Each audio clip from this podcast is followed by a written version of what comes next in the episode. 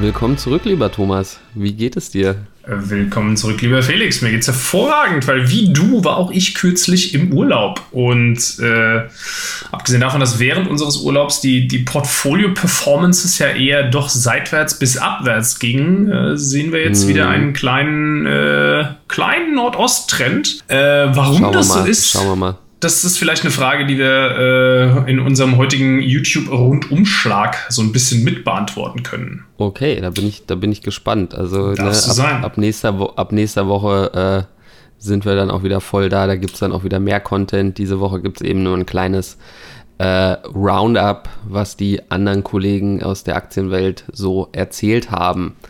Und da würde ich auch direkt mal reinstarten mit dem guten Lars Erichsen. Äh, er beschäftigt sich mit einem Thema, wo man direkt äh, Panik kriegen kann. Äh, ihm geht es eben um die Währungsreform oder wie wahrscheinlich ist es, dass eine Währungsreform kommen könnte. Was, was ist das Problem dabei? Ganz klar die Neuverschuldung. Ne? Im, Im letzten Jahr wurden natürlich so viele Schulden aufgenommen wie noch nie. Äh, da wurde ein Paket nach dem anderen verabschiedet. Ne, allein Deutschland hat irgendwie 500 Milliarden neue Schulden aufgenommen und ähm, das auch alles recht unkompliziert. Ne? Normalerweise musst du, für sowas müssen, weiß nicht, Verfassungen geändert werden, Gesetze geändert werden, etc. In dieser Pandemiesituation war das jetzt sehr, sehr leicht. Und äh, in den USA natürlich ein gleiches Bild. Das Problem dabei ist natürlich, dass die Inflation steigt. Ne? Das merkt man auch schon ganz, ganz gewaltig, was dann wieder zu einem höheren Kaufdruck führen kann. Ne? Also weil die Dinge teurer werden, steigt die Nachfrage, weil die Leute denken, okay, es wird noch teurer und noch teurer und noch teurer. Das heißt, ich kaufe lieber jetzt, äh, was wiederum dazu führt, dass die Preise steigen, ne? wegen erhöhter Nachfrage und dadurch steigt dann weiter die Inflation. Ne? Also so ein bisschen so ein Teufelskreis. Und ähm, gleichzeitig sagt er eben auch, dass Steuererhöhungen im Moment eigentlich fast keinen Sinn machen, weil das nur so ein Tropfen auf dem heißen Stein ist. Ne? Wenn du jetzt irgendwie 10 Milliarden mehr einnimmst, so, dann hast du das Problem halt immer noch nicht gelöst. Dementsprechend ist vielleicht der Gedanke, okay, man lässt es laufen und, und, und hofft einfach, dass die Wirtschaft sich so stark entwickelt, dass, dass man das darüber dann irgendwo in den Griff kriegt. Mhm. Aber grundsätzlich ist das auf jeden Fall meiner Meinung nach ein Problem. Ne? Also ich bin kein Fan davon, ewig Schulden zu machen. Ne? Also du hast ja diese, er beruft sich da eben auf diese Modern Money Theorie, äh, nach der halt einfach wahllos Geld gedruckt werden kann, so äh, nach uns die Sinnflut, aber ne, es, gibt, es gibt keine Rechnung, die nicht irgendwann irgendwer bezahlen muss. Mhm. Dementsprechend sehe ich das schon echt schwierig an.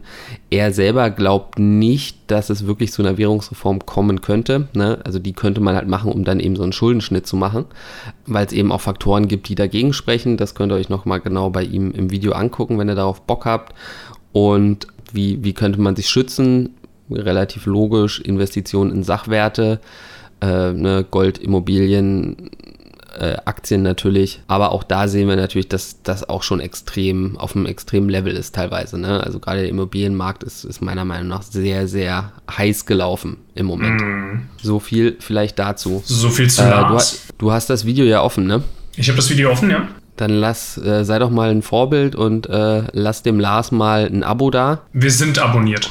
Äh, ein Abo und ein Daumen natürlich, ne? Daumen hoch. Und so. An, unsere, an unsere Zuschauer da draußen, macht doch vielleicht hier an der Stelle mal das Gleiche. Seid wie Thomas, gönnt mal ein bisschen Support. Was hast du noch? Gehen wir zum nächsten Kollegen, den wir abonniert haben. Und zwar ist das Markus Koch, äh, heute hier auf Popular Demand. Ja, also dieses neue Format, was wir hier machen, äh, stößt natürlich bei unserer Community auch ein bisschen auf Feedback und äh, wurde jetzt schon ein paar Mal genannt, dass gerne doch auch mal Markus Koch äh, hier mit involviert sein soll. Dem lasse ich direkt auch mal einen Daumen hoch da für sein neues Video. China wird zum Risiko und die US-Wirtschaft gewinnt wieder an Schwung. Oh. Äh, Markus Koch ist ein bisschen anders äh, unterwegs mit seinem Format. Der streamt das Ganze ja immer. Ne? Also der, der haut ja, glaube ich, äh, drei oder viermal die Woche irgendeinen Livestream raus. So Länge immer naja, um die 20 der, Minuten. Eigentlich jeden Tag. Ne? Er macht immer diese Opening mm. Bell, wo er sozusagen dann seine Einschätzung gibt für das, was an dem Tag in den USA passieren wird. Ne? Also genau eigentlich sehr geil, sehr engagiert und äh, er betrachtet die Dinge auch meistens in so einem makroökonomischen Zusammenhang. Ne? Also er geht eben nicht nur auf einzelne Ereignisse ein, sondern guckt auch immer, wie hängt das dann alles mit dem Rest der Weltwirtschaft oder mit anderen Märkten zusammen oder was weiß ich.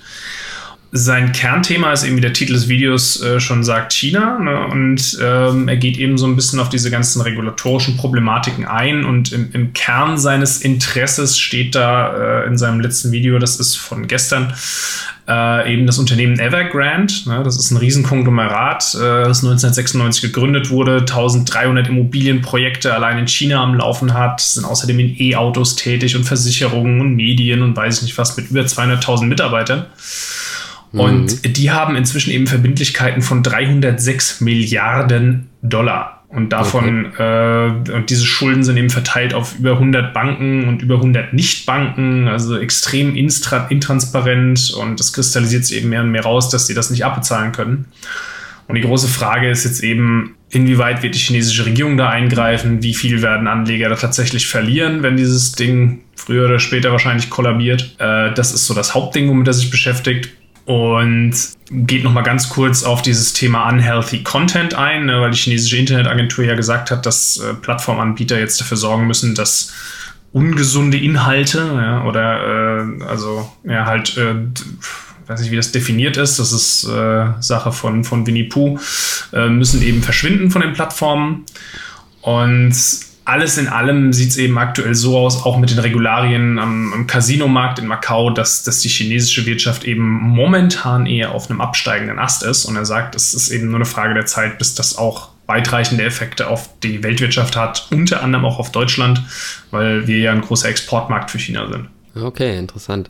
Also ich meine, mit dieser Bauwirtschaft, das ist ja eh ziemlich crazy in China, ne? Also da muss man nur mal China Geisterstädte googeln, ne? Da hast du ganze Städte, die im Prinzip leer stehen, so ein äh, ekliger, hässlicher Plattenbauturm neben dem anderen. Mhm. Und ähm, das wurde natürlich in den letzten Jahren auch gemacht, um einfach äh, künstlich das Wirtschaftswachstum zu pushen.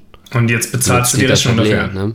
Und ja. jetzt bezahlt halt die Rechnung dafür, ja. Mhm. Okay. Und dann geht er eben noch kurz auf die US-Wirtschaft ein. Äh, da ist eben die Lage am Markt aktuell so, dass wohl das Wachstum im September durch die Bank weg, vielleicht mal ausgenommen die Automobilbranche, ähm, höher war als erwartet. Ne? Also allein im Einzelhandel, wenn du die, die Autos mal ausklammerst, haben wir eben ein Wachstum im September von 1,8 Prozent, obwohl die Erwartungen eigentlich von einem äh, Decrease von 0,7 Prozent, also von einem Minus von 0,7 Prozent ausgegangen sind. Und äh, ja, wirft dann da noch so, so ein paar äh, Analysten-Einschätzungen, die jetzt irgendwie neu rausgekommen sind, rein. Also zu ATT äh, sagen Analysten eben, das ist ein, auf jeden Fall ein langfristiges, gutes Dividendeninvestment.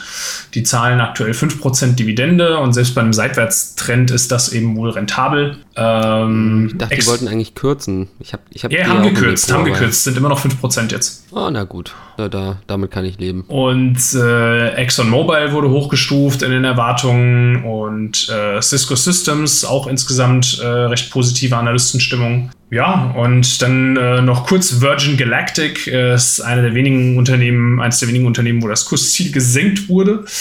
Äh, obwohl äh, die Analysten sagen, na, ist eigentlich ein sehr bedeutender Player in der Luft- und Raumfahrt, äh, vor allem in der privaten, aber äh, Kursziel senken wir trotzdem mal. Und mit mhm. einem Shoulder Shrug, so wie ich das gerade mache, kommentiert er das eben auch. Also wie gesagt, bei Markus Koch, äh, das, das ist nicht so, dass er da jetzt einzelne Aktien komplett analysiert, sondern hauptsächlich halt einen, einen makroökonomischen Rundumschlag immer macht. Und das finde ich ein sehr gutes Format. Mhm. Von daher, wenn euch das gefällt und, und das alles noch ein bisschen mehr im Detail interessiert, macht's wie ich, lasst einen Daumen hoch da. Ja, zum, zum äh, Automarkt ist natürlich auch noch äh, zu sagen, dass die natürlich auch extrem jetzt unter dieser Chipknappheit leiden ne? mhm. und überhaupt gesteigen, gestiegenen Rohstoffpreisen. Ne? Also wenn du jetzt ein Auto kaufst, wartest du halt locker mal ein halbes Jahr. Ne? Bei E-Autos mhm. auch länger. Dementsprechend ist in Amerika ja auch der äh, Gebrauchtwagenmarkt äh, total leer geräumt. Ähm, also da sind es jetzt, sage ich mal, andere Faktoren, die, die da den Umsatz limitieren und eben nicht ja, eine, eine schwache Kaufkraft. Auto ähm, 1, sage ich nur. Auto 1, oh, da, da, kommen wir, da kommen wir gleich noch zu. Ja, okay. Ja, ja, die sind gleich noch Thema. Mit dem guten Jens würde ich weitermachen. Jens äh, hat auch wieder ordentlich äh, Panik im Titel, würde ich mal sagen. Ne? Vorsicht, die Blase platzt bald. Ähm, und er stellt sich eben der Frage, welche Blase ist damit gemeint. Er holt da sehr weit aus, ne, zieht eben so Parallelen zum neuen Markt und ähm, ne, so ein bisschen, der Opa erzählt Geschichten aus dem Krieg, aber das ist durchaus natürlich auch interessant, gerade für die Jüngeren, die davon irgendwie noch nie was gehört haben, finde ich das auf jeden Fall ganz cool, weil aus der Geschichte kann man lernen, meistens klappt es nicht, ne? meistens wiederholt sie sich, aber in dem Fall, äh, ja, kann man vielleicht davon profitieren. Ähm, worum geht's? Er redet im Prinzip über überbewertete IPOs ne, dass, dass da eben viele Unternehmen jetzt irgendwie reindrücken. Ich meine, wir hatten das Thema so ein bisschen hier bei Bike24 zum Beispiel auch ähm, und auch an anderen Stellen natürlich, ne, äh, Specs natürlich auch an der Stelle zu nennen, ne, das, die sind alle im Keller jetzt, ne, also wer da hochgepokert hat, ähm, hat sich da, glaube ich, ganz gut verzockt. Ich meine, im Endeffekt ist es ja auch immer so, wie viele geile Unternehmen soll es denn geben, die jetzt auf einmal an die Börse wollen, von mm. denen man irgendwie noch nie was gehört hat, so nach dem Motto. Ähm, ne? Also dementsprechend das wenig überraschend. Er macht das auch an einem ganz konkreten Beispiel fest und zwar an Chronext. Ne, mhm. Chronext ist im Prinzip ein Online-Shop für äh, Luxusuhren. Ne, also es ist auch der Markt, ne, Sachwerte, da haben wir es wieder, ist ja extrem leergeräumt. Ne, du kannst jetzt nicht einfach in den Laden gehen und sagen, hier, ich will die, keine Ahnung, Ro Rolex, äh, Dayjust, äh, keine Ahnung, Daydate, ne, ich kenne mich damit nicht so wirklich aus. Submariner, du willst eine Submariner, Felix. Ich will eine, will eine Submariner. Ja, ich will, ich will hier so eine, äh, wie heißt das? Äh, egal. Egal. Ich will, ich will keine Uhren. Ich trage keine Uhren. Mhm. Ähm, aber ne, die kriegst du halt nicht so einfach. Ne? Du kannst nicht einfach zum Händler gehen und dir da einfach die Uhr aussuchen. Du musst da eben so auf, auf so ja, Graumärkte zurückgreifen. Äh, und Chronex ist eben ein, ein so eine Handelsplattform, äh, wo du dann eben natürlich mit einem deutlichen Aufschlag deine Uhr schneller bekommst, als wenn du jetzt eben zum Händler gehst. Mhm. Und bei Chronex sieht es eben so aus, ne, die äh, haben jetzt letztes Jahr 12 Millionen Umsatz gemacht, behaupten halt selber, dass sie eine tolle Wachstumsstory haben, ähm, er setzt das aber so ein bisschen in Relation und sagt dann, naja gut, in, in Corona ist extrem viel, extrem gut gewachsen und da äh, stinkt Chronex tatsächlich eher ein bisschen ab. Ähm, gerade wenn man das eben noch so ins Verhältnis setzt, dass, dass sowas jetzt eigentlich gerade total gefragt ist, ähm, würde ich ihm da auf jeden Fall auch zustimmen. Und es ist eben so, dass die halt auch seit 2013 keine Gewinne machen.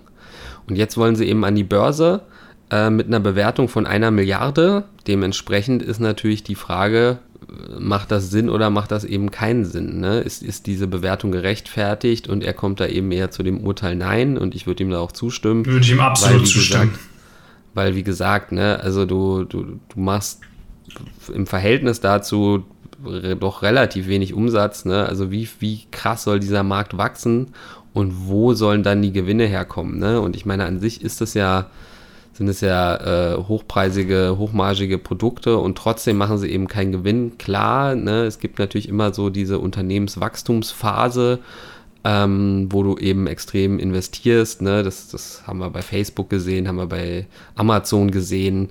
Aber ich weiß hier ehrlich gesagt nicht genau, wo die, wo die noch hinwachsen wollen. Ne? Mhm. So unendlich groß ist dieser Markt eben auch nicht. Und ähm, naja, von so einem Börsengang mit so einer hohen Bewertung äh, pro, profitieren dann eben halt auch vor allem die Altaktionäre, das erklärt er da auch nochmal ganz gut, wie, wie, wie die eben profitieren und wie die sich dann eben absichern können und wie dann so, ja, Kleinanleger wie du und ich, die eben nach der IPO dann reingehen, da dann ordentlich das Nachsehen haben können. Ne? Mhm. Also wen das interessiert, guckt es euch nochmal genauer an. Gut, zum Thema, wen das interessiert. Äh, ich wechsle mal rüber zu Kolja bei Aktien mit Kopf. Ja. Der hat äh, heute sich mal eines, oder nicht heute, es war Anfang der Woche, sich ein, eines Themas angenommen, was uns ja immer besonders interessiert, nämlich Gaming. Und zwar oh. hat er sich die Take-Two-Aktie mal äh, angeschaut, ja, wie da so gegenwärtig der Stand der Dinge ist. Da ist und er auch investiert. Da ist er auch investiert. Interessenkonflikt an der Stelle. Nichtsdestotrotz, wir sind subscribed. Ich lasse ihm einen Daumen hoch da. äh, der Titel des Videos ist Take-Two-Aktie mit 45% Renditepotenzial. Ja, und da hat er mal angeschaut, wie mhm. gesagt, wie ist da eigentlich gerade der Stand der Dinge. Und die drei großen Videospielunternehmen aus den USA sind eben EA, Take-Two und Activision Blizzard. Und äh, ActiBliss ist momentan mit Abstand der größte, mit einer Market Cap von 60 Milliarden oder so, glaube ich. Äh, während Take-Two da aktuell eher so um die 20 rumdümpelt. Ich will jetzt das Ganze nicht so breit treten, aber seine äh, Argumentation ist eben, dass Take-Two seiner Meinung nach die stärksten Brands hat, mit dem größten Expansionspotenzial. Nur essentiell, damit äh, das Unternehmen da auch drauf kapitalisieren kann, müssen sie eben stark in den Mobile-Markt reinpushen, um eben nicht von Unternehmen wie Tencent äh, oder, äh, weiß ich nicht, am Ende EA oder Activision abgehängt zu werden. Die Stimmung aktuell bei Take-Two ist eher negativ. Ja, also die, die Aktie ist wie, wie andere Gaming-Aktien auch in den letzten Monaten eher gefallen. Und jetzt hat halt noch, äh, kam halt äh, zusätzlich noch dieser verkackte Trailer für das äh, PS5, also das Next-Gen-Update bei GTA 5, wo eben im Grunde nichts passiert ist. Es wird sich trotzdem wieder verkaufen das wird sich trotzdem wieder verkaufen. Nichtsdestotrotz hat das die Aktie erstmal gut weggesteckt. Und ja, also äh, er ist eben der Meinung anhand von, von ein bisschen Zahlenanalyse mit Hilfe von Trader Fox und äh, weiß nicht, wie das andere heißt, was er noch benutzt hat, dass eine faire Bewertung für die Take-Two-Aktie eben aktuell eher so 220 Dollar wären. Ja, die steht aber momentan so um die 150. Ja. Hm, also okay. Kernziffer für ihn ist da unter anderem die Tatsache, dass äh, sie aktuell knapp 3 Milliarden Cash haben und aber nur 150 Millionen Dollar Schulden. Okay, und das ist, das ist extrem gesund und äh, das, das KGV bzw. EBITDA und sowas ist eher an äh, bei Activision und EA ist eigentlich eher überbewertet. Ja. Mhm. Und deswegen sagt er halt, ja, da ist ordentlich Potenzial nach oben und äh, ja, prinzipiell Kaufempfehlungen. Einzige große Gefahr, die er halt sieht, ist, äh, was passiert, wenn zum Beispiel China Steam reguliert. Ja? Und sagt, also Steam ist ja noch so eine Plattform, wo eben noch alles frei verfügbar ist, so mehr oder minder. Was mhm. passiert, wenn das jetzt reguliert wird? Dann ist ja ganz, ganz wichtiger Markt da erstmal weg. Ja, und dann mhm. kann das eben noch gewaltig in den Keller gehen, wobei diese Angst ja generell momentan schon mitschwingt eigentlich in den Gaming-Aktien. Ja, definitiv. Also Man ist ja jetzt auch schon so, ne? Minderjährige dürfen nur noch irgendwie zwei bis drei Tage, äh, Stunden, drei Stunden Tag pro Tag zu bestimmten Zeiten und müssen sich damit Face ID einloggen oder irgend sowas. Also das ist schon, das ist schon, schon crazy. Also China ist generell äh, gerade eine Riesenlast auf den Finanzmärkten. Das stimmt. Das kommt immer wieder durch. Na gut. Ähm, Finde ich spannend. Also hätte ich, hätte ich Bock drauf. Also Take Two, why not, ne? Also ich meine, klar, es ist immer der gleiche Gamble bei den Gaming-Aktien, ne? Du musst halt, das Next Big Thing muss halt immer funktionieren, ne? Also wenn jetzt ein GTA 6 äh, floppt, dann geht es halt richtig in den Keller. Ich meine, wir haben es bei äh, CD-Projekt gesehen, wo Kolja ja auch gut dabei ist. Die kommt jetzt übrigens gerade wieder ein bisschen. Ganz langsam, ja. Äh, ganz langsam, aber stetig. Also Gaming ähm, ist auf jeden ähm, Fall was für Swing Trading. Ne? Unsere äh, Stream-Zuschauer äh, werden da vielleicht mehr wissen. Ja.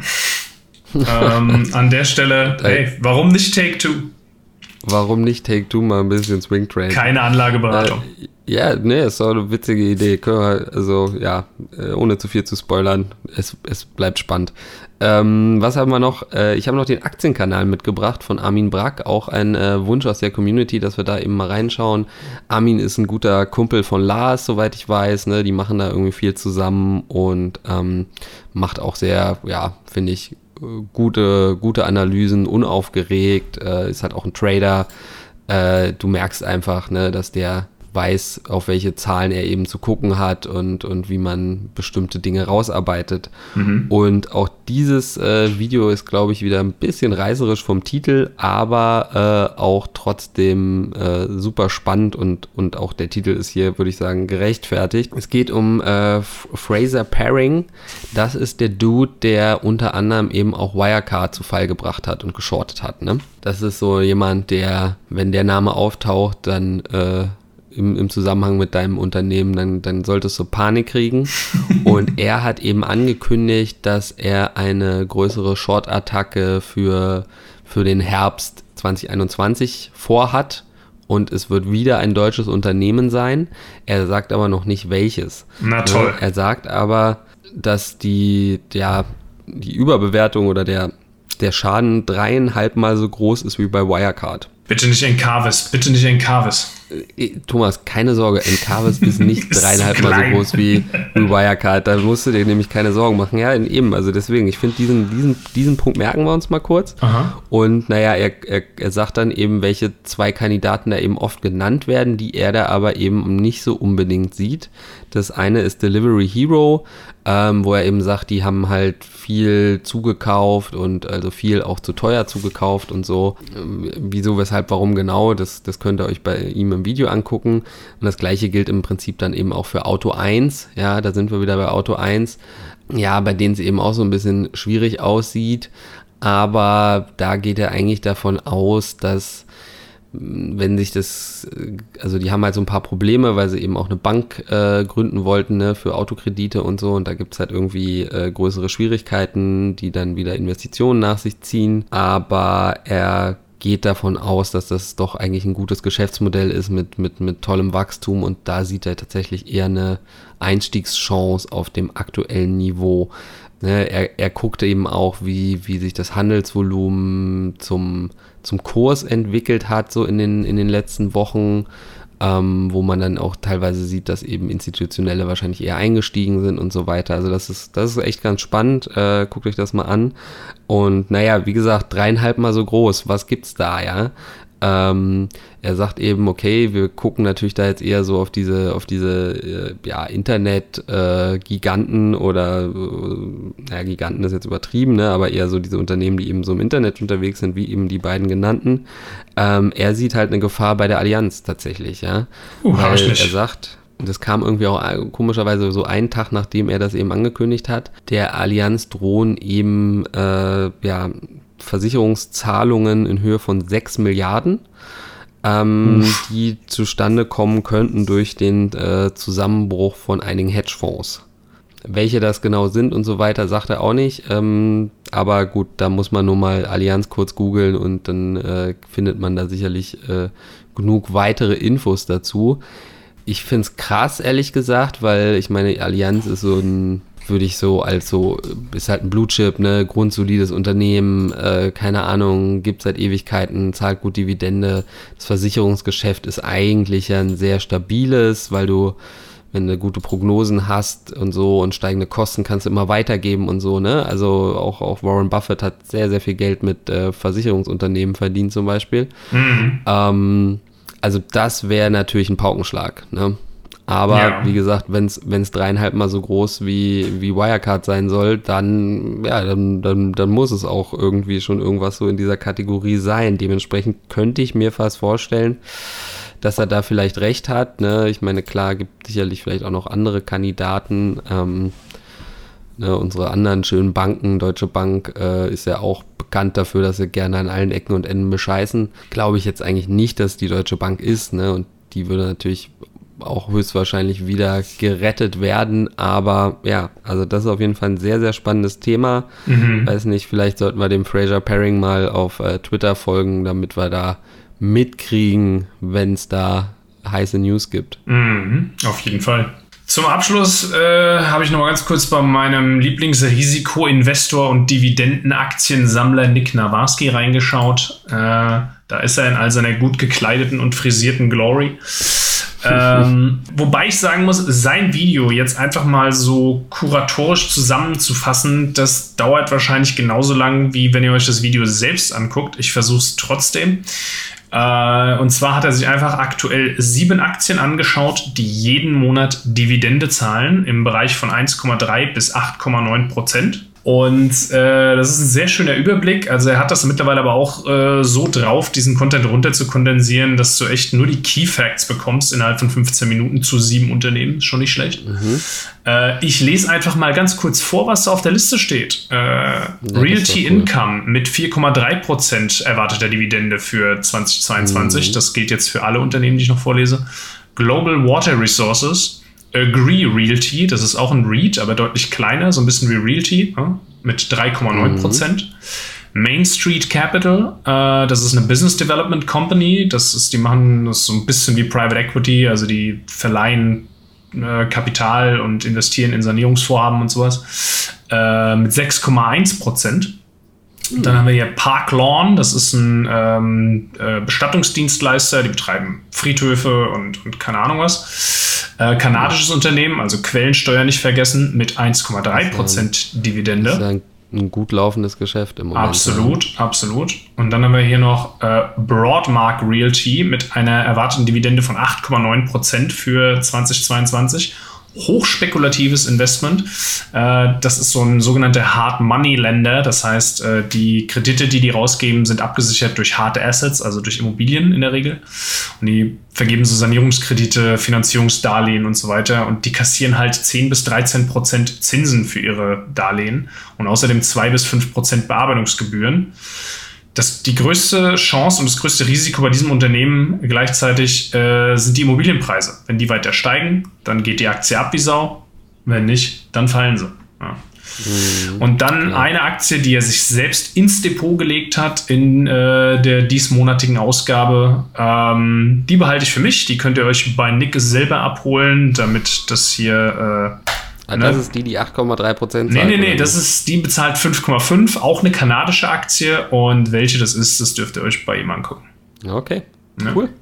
Alright. So zu dafür. Ich habe allen einen Daumen hoch dagelassen und auch den Kollegen Armin Brack mal abonniert. Äh, also wir haben unsere Schuldigkeit getan.